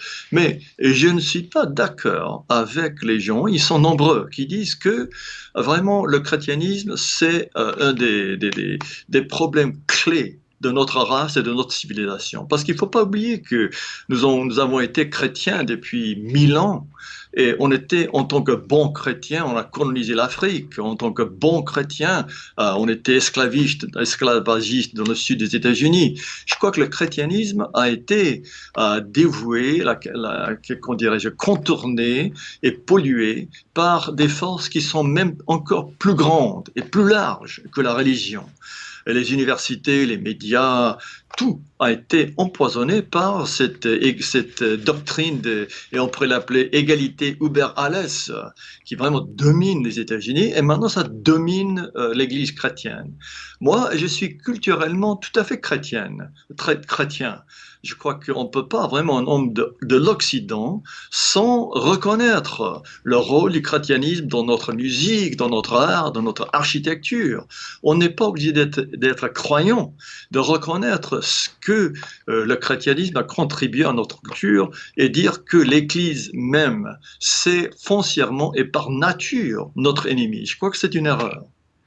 Est-ce que vous ne pensez pas qu'il y a un peu eu deux, deux christianismes? Un christianisme féodal qui était plutôt d'inspiration euh, gréco-latine. Donc euh, on sait très bien que les, pères fondateurs de l'Église se sont beaucoup inspirés de Platon, d'Aristote, et plus récemment un, nouveau christianisme qui, d'une certaine manière, renoue avec la tradition chrétienne, à savoir un judéo-christianisme, et qui, lui, pour le coup, est beaucoup plus mondialiste, universaliste. Je ne crois pas qu'on peut faire une division nette comme ça. Euh, je crois qu'il y a toute une gamme, tout un spectre de différents christianismes, de, de. Mais je crois que si on veut faire une division d'eux, euh, c'est sursimplifié de parler de ce genre, mais il y a certainement les deux choses. Moi, je préfère, enfin, le judéo-chrétianisme, il y a des gens euh, aux Amériques, euh, aux États-Unis qui parlent de notre civilisation pagano-chrétien. Et je crois que c'est une bonne formule. Victoire, avons-nous d'autres questions? Ah Oui, une question d'André Vanville. L'augmentation spectaculaire de la dette étatique sous le mandat de Trump témoigne-t-il d'un échec de sa politique économique? Ah, oui. Ah, dans un seul mot, oui. moi, moi, moi, je trouve d'une irresponsabilité colossale des générations de politiques qui augmentent le dette que les générations à venir seront obligées de payer. Ça, même si on remonte jusqu'à l'époque de Jefferson, euh, ici aux États-Unis, lui, il a dit que l'endettement public, euh, c'est immoral on ne peut pas avoir ça parce que pour, pour la raison que je, viens d'écrire, c'est nos enfants, nos petits-enfants qui seront obligés de payer. Mais on fait ça dans, dans, dans, le monde entier occidental, pratiquement. Et ça, ça c'est une question un peu différente de ce qu'on avait parlé, mais c'est une irresponsabilité, c'est une carence. On tourne le dos euh, aux effets de ce qu'on fait maintenant pour augmenter la consommation actuelle. Je crois qu'on pourrait très bien dire que c'est criminel. À l'heure actuelle aux États-Unis, pour chaque personne qui habite euh, sur le territoire, il y a un endettement public de 80 000 dollars. 80 000 dollars. Comment est-ce qu'on va rembourser ça? Le, le, bien, le bien actuel d'un foyer américain blanc, c'est peut-être 100 000 dollars, un foyer de quatre personnes. Et on va rembourser ça, ça c'est quoi? 280 000 dollars d'endettement? Ça, c'est le bien total de tout le foyer. C'est inimaginable. La seule méthode, et c'est une méthode qui a été démontrée euh, beaucoup de fois, la seule méthode d'éliminer ce de dette, c'est l'hyperinflation.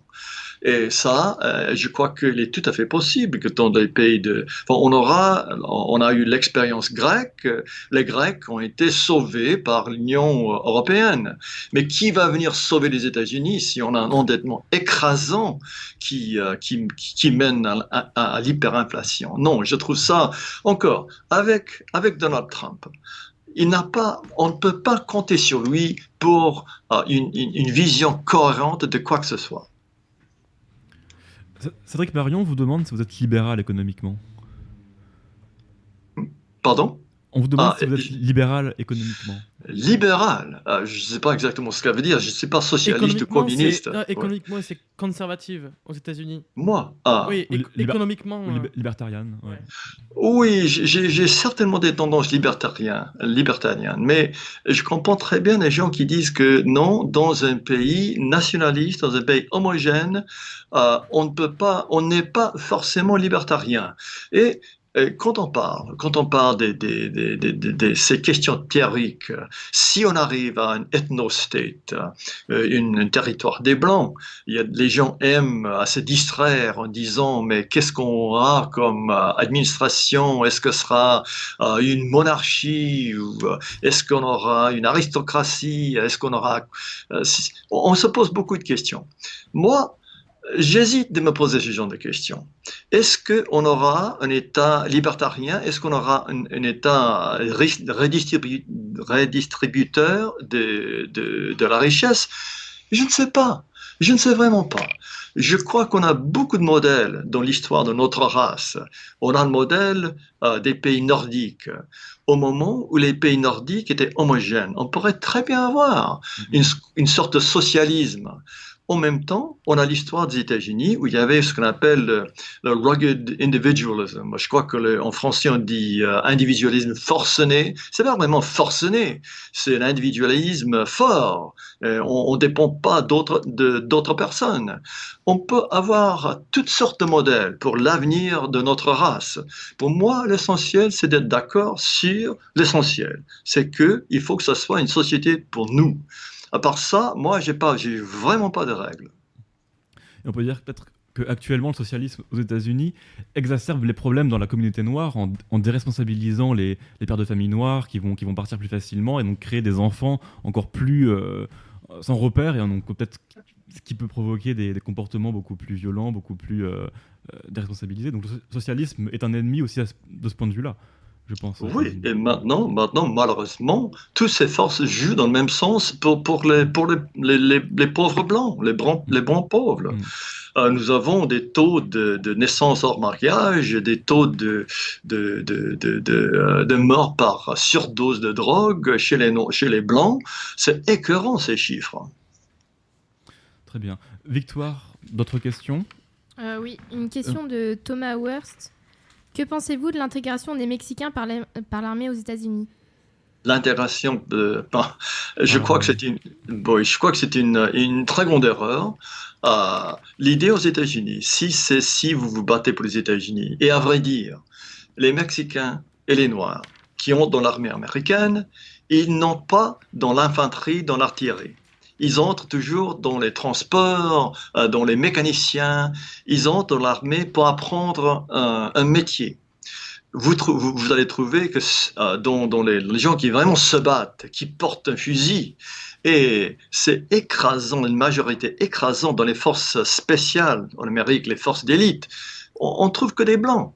C'est les blancs qui veulent vraiment euh, aller faire, faire de la guerre. Pour les autres, c'est une manière d'apprendre à être électricien ou mécanicien. Et pour moi, l'idée que avoir fait euh, quatre ans de, de, de, l'armée, on a appris à faire la cuisine, euh, et comme ça, on devient américain, citoyen égal aux gens, aux gens qui sont là depuis dix générations, c'est absolument ridicule. Mais c'est l'idée qui est courant euh, à gauche et même à droite, parce qu'aux États-Unis, il y a beaucoup d'Américains, soi-disant à droite, qui vénèrent l'armée, qui croient que c'est vraiment les gardiens de la liberté. C'est euh, un piège mental de, de, se dire que ayant fait l'armée, un Mexicain, un Guatémaltèque, un Éthiopien devient américain ce qui est fou, c'est que l'armée ne recrute pas, je crois, euh, les individus qui ont des QI inférieurs à 84, et c'est à peu près le QI moyen des Noirs aux États-Unis. Donc la moitié des Noirs ne sont pas capables d'être recrutés comme un simple soldat. C'est une, statistique assez, euh, assez fascinante. C'est exact, c'est exact. C'est l'armée, c'est presque le seul organisme aux États-Unis qui a le droit de recruter avec un seuil de QI. Hmm. Oui. Ce qui montre bien que le QI est quelque chose de, pertinent si l'armée elle-même euh, s'autorise à l'utiliser. oui, oui oui. Et, mais de plus en plus, euh, enfin, maintenant, on a cette armée de, volontaires. Et il, euh, il, y a beaucoup de gens qui disent c'est dans l'armée qu'on trouve une intégration qui marche le mieux. Mm-hmm. Et en quelque sorte, c'est peut-être vrai parce qu'on a éliminé la moitié de la population noire. En même temps, c'est une, une, façon de vivre qui est très encadrée on ne peut pas sortir des règlements et vous êtes très très puni très sévèrement si vous par, si vous si vous teniez des gens de propos que si vous vous dites des choses qu'on dit sur cette émission. Et euh, donc d'un certain point de vue, c'est de l'intégration qui marche mais c'est tout à fait une intégration euh, qui a bien sûr qui marche, qui souvent marche pas, mais c'est une intégration tout à fait artificielle. C'est un peu la même chose dans, les facultés, dans les grandes facultés comme à Harvard, où on donne l'impression que, que, voilà, que les, les, hispaniques et les noirs réussissent, alors qu'ils sont. Enfin, les, critères de rentrée sont, sont abaissés pour eux. Le nombre de points qu'ils doivent avoir au SAT, c'est-à-dire l'examen euh, après le lycée, est abaissé. Il est augmenté pour les asiatiques. Donc on, on simule totalement en fait ce, ce, mélange racial qui est en fait euh, artificiel sur tous les plans tout à fait artificiel, tout à fait artificiel. Il y a euh, aux États-Unis, on a on appelle ce qu'on appelle euh, on a ce qu'on appelle euh, l'épreuve de la cafétéria. je ne sais pas si ça se traduit convenablement en français, mais ça veut dire est-ce que les gens, quand ils mangent leur déjeuner, est-ce que les Noirs et les Asiatiques et les Hispaniques s'assoient entre eux, enfin mm. ensemble, ou bien est-ce qu'ils se séparent? Et je crois qu'il n'y a pas d'école aux États-Unis qui réussisse à cette épreuve de la cafétéria. Tout le monde, il y a l'autoségrégation partout, partout. D'accord. Est-ce que Marcel, Vincent, vous avez une réaction sur ces propos-là? Sinon, on peut commencer à parler de, Guillaume Fay, parce que vous avez mmh. fait la préface de son dernier ouvrage, édité par Daniel Conversano, Guerre civile raciale. Alors cette préface vous a été proposée par Daniel, c'est ça? Oui, oui. Bah, apparemment, je crois que c'est Guillaume Fay lui-même qui avait demandé à ce que je le fasse. Mais il était déjà au lit à ce moment-là. Hmm. Il était très difficile à communiquer avec lui. J'ai réussi à parler quelques fois au téléphone, mais c'était très difficile à rejoindre Guillaume Fay. Alors, nous ne l'avons pas encore lu parce qu'il est à peine sorti ou pas encore en France. Donc c'est un livre qui concerne tout l'Occident ou c'est simplement pour la France? Ce qui est très intéressant, c'est euh, c'est basé sur la France. Mais les, la manière d'analyser les choses, surtout l'esprit euh, capitulationniste, qu'est-ce qu'on dit, l'esprit de euh, défaitiste. Euh, défaitiste, oui. ça c'est encore mieux. L'esprit défaitiste des médias et des dirigeants politiques français, ça s'applique mot pour mot aux classes dirigeantes dans n'importe quel pays de l'Occident. Ça pourrait être l'Allemagne, la Nouvelle-Zélande. C'est pareil. Mhm. Et ce qu'il dit, ce qu'il, ce qu'il dit sur la France, c'est extrêmement pertinent. Il écrit avec euh, son esprit vraiment inimitable de force et de passion. Et on voit, on voit là-dedans un grand, grand, grand amour pour la France et son peuple. Mais son analyse, c'est vraiment universel. Je crois, moi, je parie que, euh, au moins dans le pays anglophone, ça sera son livre le plus réussi. Mhm. Euh, c'est, c'est pas long, euh, mais c'est écrit avec de la passion et aussi avec beaucoup d'érudition. Il, sait vraiment tout à fait de quoi il parle et je crois que ça sera, c'est vraiment une excellente analyse. Et j'étais très, euh, très honoré d'être demandé d'écrire la préface. En plus, c'est un livre qu'il a dédié à moi et à un autre Américain, Sam Dixon, qu'il a connu depuis 40 ans. 40 ans, figurez-vous. Euh, ils ont été co-combattants pendant 40 ans. Et pour lui, je crois que l'idée d'avoir de, demandé à un Américain d'écrire la préface et de, l'avoir dédié à, deux Américains, pour lui, c'est quelque chose, c'est un aperçu pour lui. Il a pris une conscience de l'importance d'une fraternité vraiment mondiale d'Européens. Mhm. Ah, mais parce qu'au début, quand il était avec Grèce et même plus tard, il a conçu les États-Unis comme vraiment le grand ennemi de l'Europe. Euh, pendant les années 80, il avait même pensé à l'idée d'avoir euh, une alliance euh, entre l'Europe et le monde islamique contre l'hégémonie américaine. Ben, bien sûr, il a laissé tomber cette idée. Et je crois que c'est, enfin, je, je l'ai invité pour la première fois à venir aux États-Unis en 2006 à faire une intervention au colloque.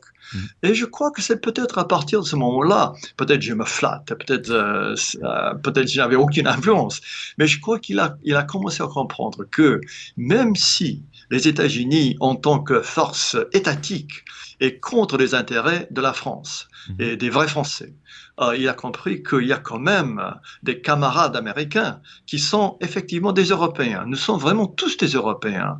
Euh, moi, les gens avec qui je travaille, euh, ils ont une langue, une culture, des aspirations, un héritage tout à fait, tout à fait européen. Et il a compris ça. Et je crois que c'était, enfin, pour moi, c'est une signe de sa prise de conscience, de cette prise de conscience universelle, que notre lutte et la lutte euh, française, la lutte allemande, la, lutte canadienne, nous sommes tous euh, des, compagnons de guerre dans le, dans, le même combat.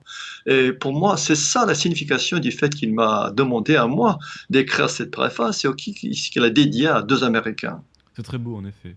Oui, oui, oui, je suis très impressionnant. Non, c'est vraiment un esprit euh, tout à fait unique, je crois. Sa manière de voir des choses, euh, et grâce à, Maison d'édition Arctos, il y a même des formulations comme archéofuturisme, dévirilisation, euh, quoi donc, xénophilia, ethnomasochisme, les, les, mots, je crois que ce sont tous des mots inventés par Guillaume Fay, qui rentrent dans le vocabulaire des identitaires dans le monde entier.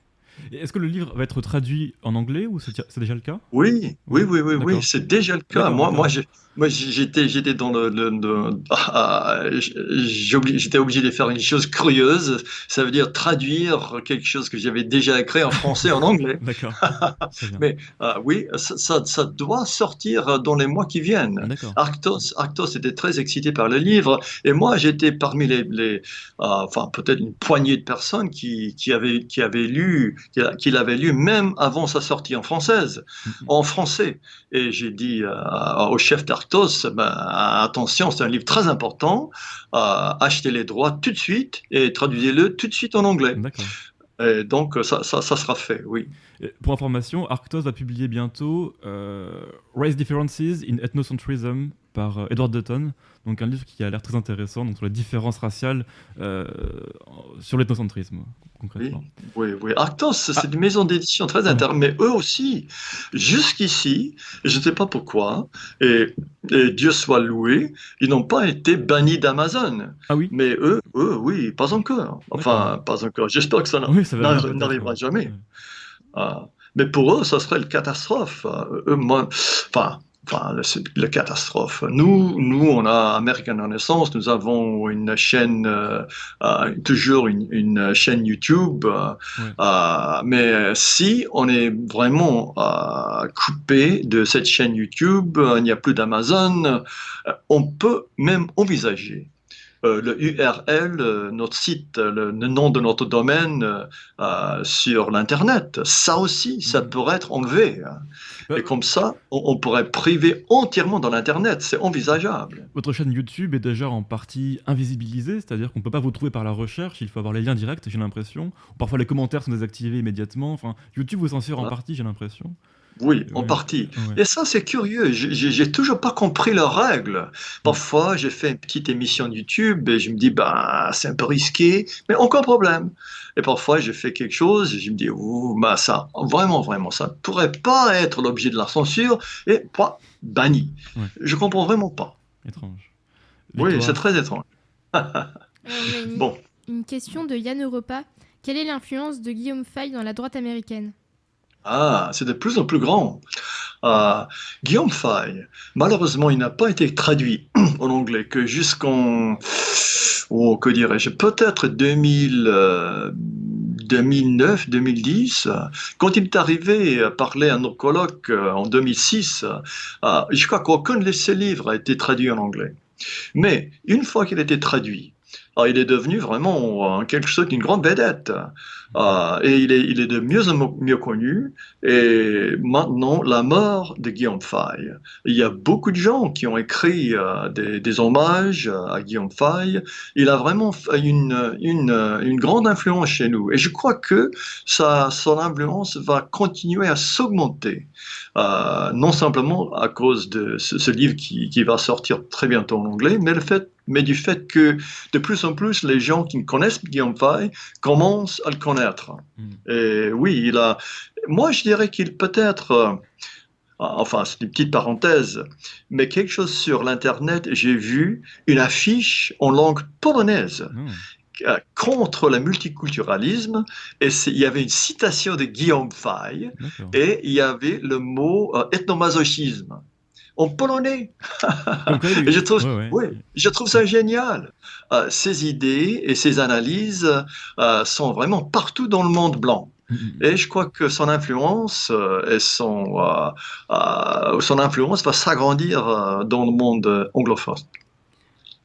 Oui, et je voulais dire que peut-être que le paradoxe, c'est que Guillaume Fay semble être plus connu encore dans le monde anglo-saxon et aux États-Unis qu'en France. Parce qu'il y, y, a eu effectivement, après sa mort, de, nombreuses, de nombreux articles pour, euh, pour effectivement lui rendre hommage. Donc on peut penser à des articles de Boris Lelay, de Riposte Laïque, de Slate aussi, qui est pourtant un, journal de gauche, et aussi de, de, la, de la revue Éléments dont vous avez un peu parlé, puisqu'on sait que Guillaume Fay a commencé au Grèce. Mais c'est vous qui, qui lui avez rendu le premier hommage vidéo en anglais.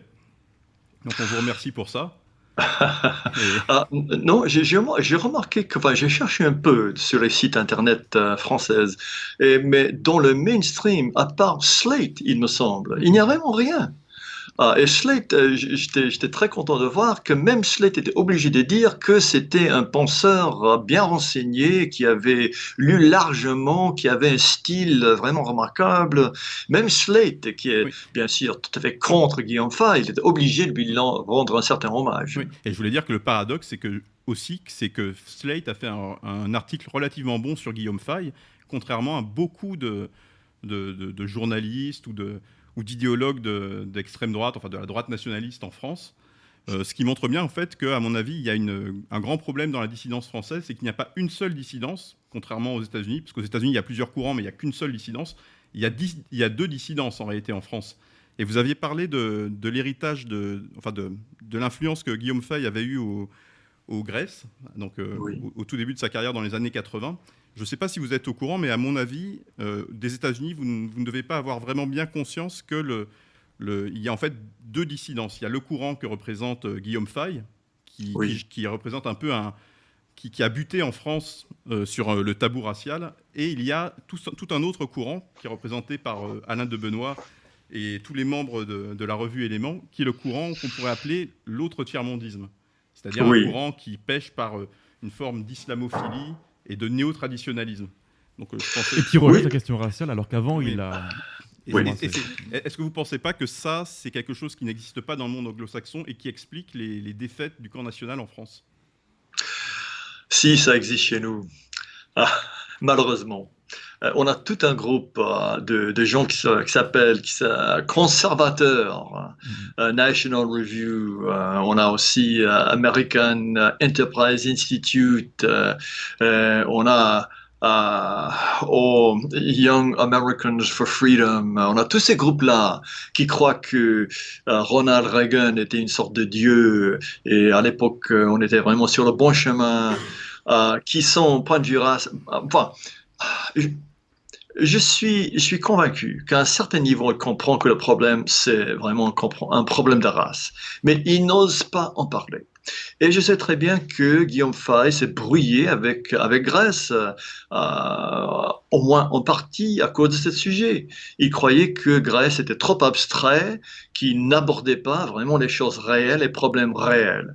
Et je crois qu'il a été définitivement expulsé de, Grèce en 2003, si je me trompe pas. Il avait parti, mais il était, il y avait un procès euh, juridique ou quasi juridique à l'intérieur de Grèce. Il a été expulsé juste au moment où il avait été poursuivi euh, euh, en justice, payé des amendes à cause de la colonisation de l'Europe.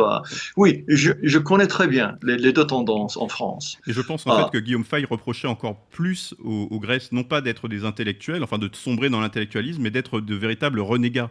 Par exemple, je pense au, directeur de publication de la revue Éléments qui a affirmé, qui a affirmé euh, récemment, après la, mort de Guillaume Fay, je regrette qu'il nous ait interdit de le regretter.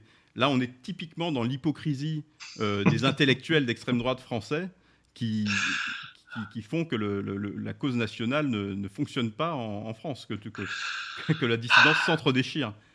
Oui.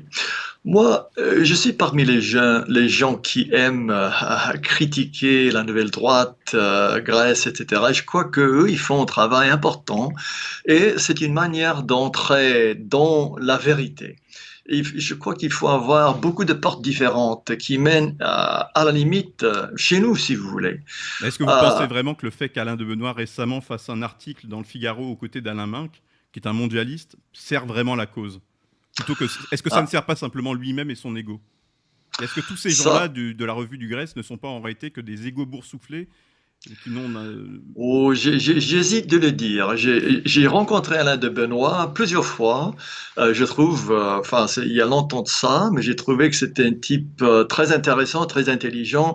J'hésite de dire qu'il est motivé par, par son ego. Je crois qu'il a certaines croyances profondes, mais sans doute vous connaissez l'environnement politique en France mieux que moi. Bah, il a beaucoup changé parce que maintenant il est sur des positions islamophiles et tiers-mondistes, alors qu'au tout début, dans les années 80, il avait ah. écrit un livre vu de droite qui faisait l'éloge de l'eugénisme et qui, qui, abordait la question des cuits et des races de façon, oui. Oui, oui. De façon honnête. Et là, là-dessus, euh, silence radio depuis. Donc en réalité, ce que lui reproche Guillaume Fay, c'est d'avoir été un traître au sens euh, strict. Ah. et un traître, un traître peut être quelqu'un de sympathique, de cultivé, ce qu'il est. Ça n'en hmm, demeure pas moins un menteur et quelqu'un qui dessert la cause. Euh, c'est peut-être le cas. Comme je n'ai pas suivi sa carrière récente, j'hésite de le dire, mais comme je, je dis, sans doute vous connaissez mieux que moi. Oui, c'est aujourd'hui, je pense que c'est ça le, vrai ah. problème, c'est qu'on a au sein de la française ces deux tendances qui sont incarnées aujourd'hui par euh, Alain Soral et avec de l'autre des, des, gens qui sont beaucoup plus critiqués parce que beaucoup plus intègres, qui, osent parler de la question raciale. Je pense à Boris Lelay, à Henri Delesquin ou, ou à Daniel Conversano, qui, est l'éditeur de, de Guillaume Fay. Oui, oui. Non, j'ai un grand respect pour ces gens-là. C'est vraiment la question fondamentale. Et les gens qui... Euh, enfin, on ne sait jamais. Est-ce qu'ils comprennent pas ou est-ce qu'ils n'osent pas? Ça, c'est vraiment la grande question que je me pose toujours avec les, les soi-disant conservateurs américains. Et je ne sais pas. Mais si c'est vraiment le cas avec Alain de, Benoît, c'est bien dommage parce que c'est un type avec euh, énormément de talent qu'il pourrait utiliser pour son propre, propre peuple.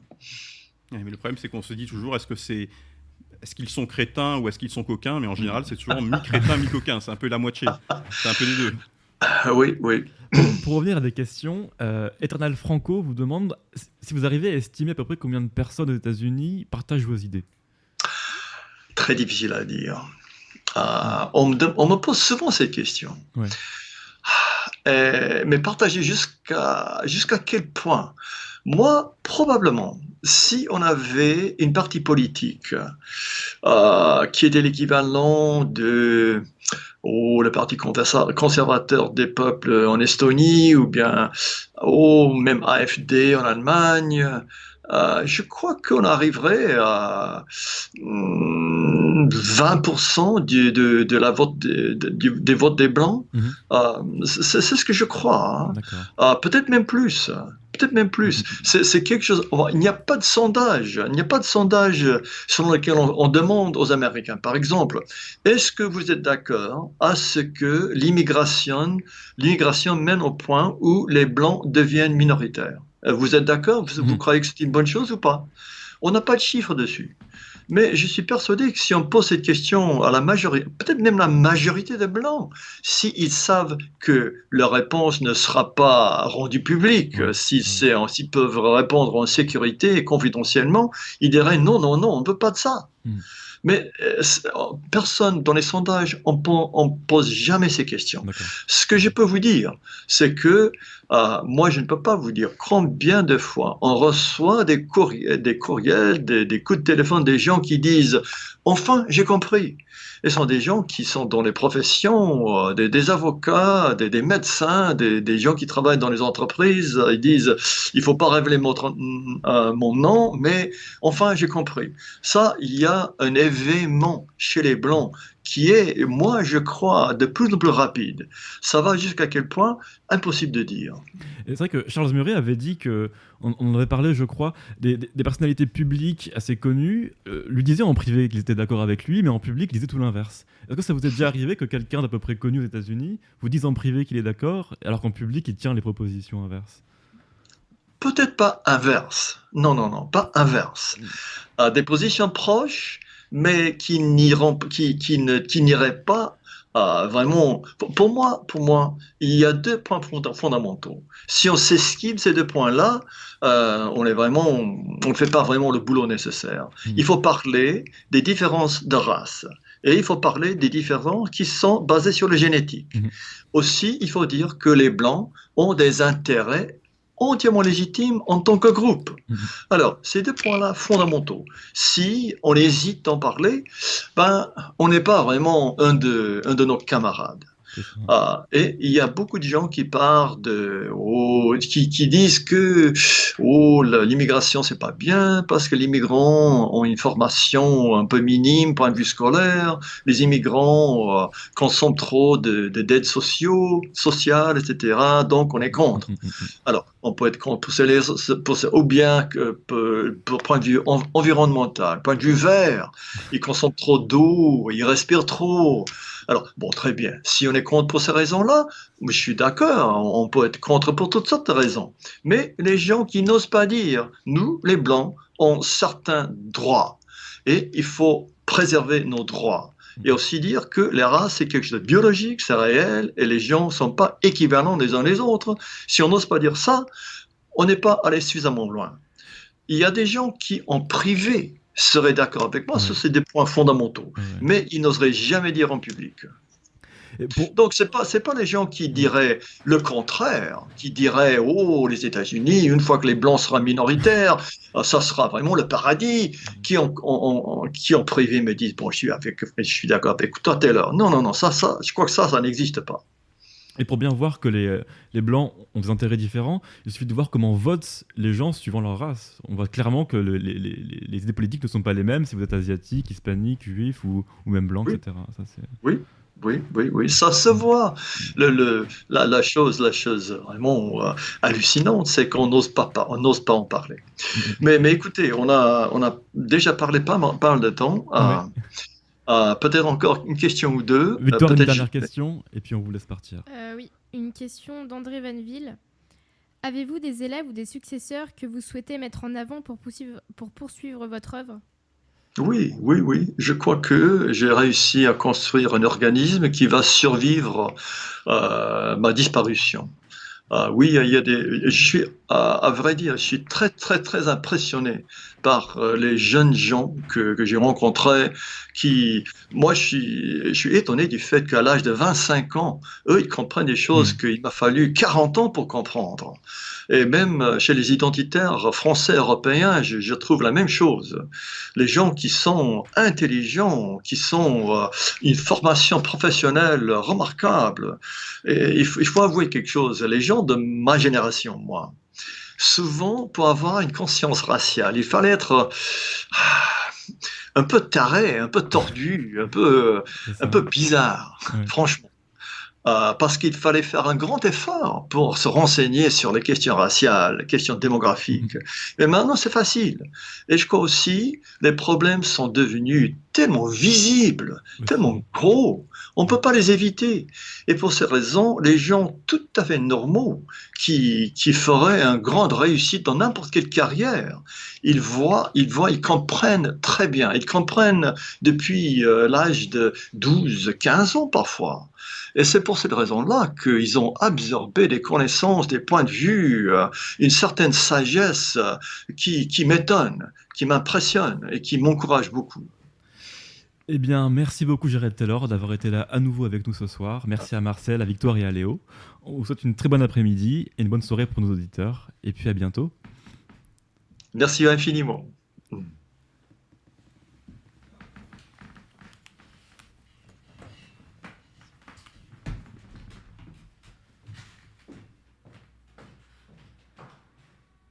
是个